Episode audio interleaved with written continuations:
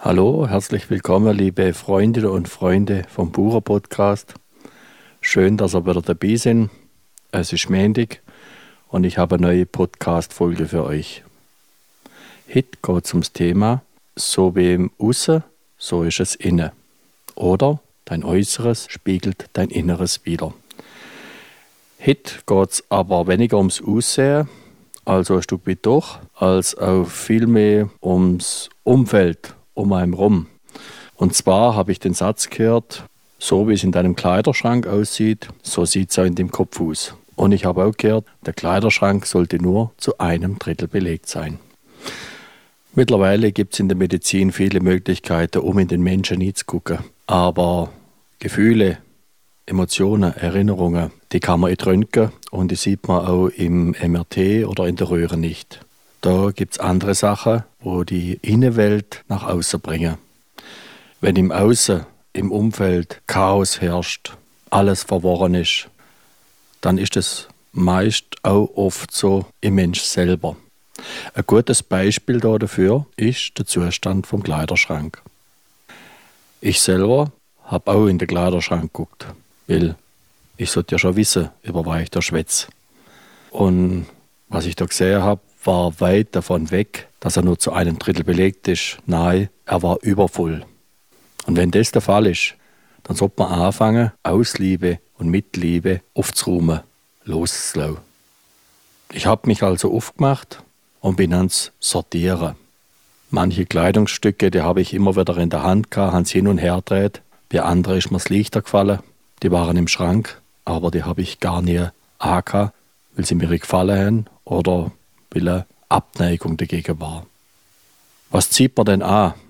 Ist es jeden Tag etwas Neues? Oder greift man immer wieder zu der gleichen Hose, zu den gleichen T-Shirts und die anderen liegen unberührt im Kleiderschrank, warten, ob sie einmal dran kommen oder auch weit.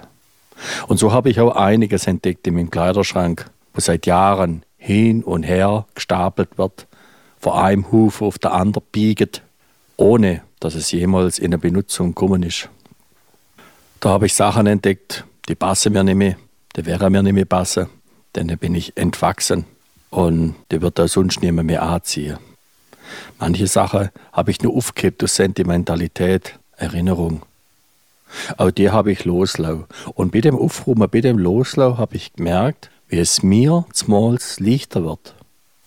Beim Aufräumen war das ein Gefühl, wie wenn man Erinnerungen nochmal Revue passieren lässt. Man guckt es nochmal an und man darf es loslassen. So wie die Kleider auch. Nach meinem ersten Durchgang war das Ergebnis recht ernüchternd. Ich war immer noch weit davor weg, dass der Kleiderschrank nur zu einem Drittel gefüllt ist. Und ich hab schon wieder aufgehen. Das lange doch jetzt auch. Und was soll das? Ich hab gemerkt, da regt sich in mir Widerstand im Loslau. Bei manchen amerikanischen Indianerstämmen war es so, dass sie im festen Rhythmus ihre Habseligkeiten einfach verschenkt haben. Und der, der am meisten verschenkt hat, der, der am meisten gegeben hat, der hat das höchste Ansehen gehabt. Da sind wir in unserer westlichen Welt ziemlich weit davor weg. Wir sind Meister im Anhäufen, im Zubiegen, im Vollschuppen. Und wenn ein Schrank voll ist, ja, dann kauft man den nächsten, macht es auch noch voll. Man macht mehr Platz und Platz und Platz und noch mehr und alles noch mehr. Endlos scheint die Gier nach Neuem. Doch loppt man auch Altes los. Oder heißt es jetzt, man sollte mehr wegwerfen? Oder heißt es, wir brauchen einen überlegteren Konsum? Wichtig wäre auf alle Fälle, dass man das Leben nicht zu voll stopft. Dass noch Platz ist für Neues. Denn mit einem vollen Kleiderschrank, der dann auch einen vollen Kopf spiegelt, ist es schwierig, offen zu sein für Neues, für neues Denken, für neue Erfahrungen. Da habe ich Kopf und Hände voll, will ich festhalten an Altem, was zum großen Teil auch überlebt ist, überholt. Nachdem ich meinen Kleiderschrank so leer geräumt habe, da ist eine riesige Last von mir abgefallen und ich habe gestaunt über die ganzen Kleidungsstücke, wo ich hatte auf loslau, wo ich jetzt nicht mehr gebraucht habe. Und es hat viel Platz gegeben für Neues. Aber ich habe mir gesagt, immer wenn jetzt etwas Neues dazukommt, lohne ich etwas Altes los und es darf jemand anders eine Freude machen. Ist es ein Zeichen von Fülle und Wohlstand, wenn alles vollgestopft ist? Oder ist es ein Zeichen, dass ich zerdenk, dass ich mich zudröhn, dass gar kein Platz mehr ist für eine Lehre, die es ermöglicht, dass Neues kommen darf? Lehre, das ist auch Stille. Und das ist mal gar nicht so einfach zum Aushalten. Ein leeres Regal. Warum haltet man das nicht aus? Ist es die Angst vor Verlust?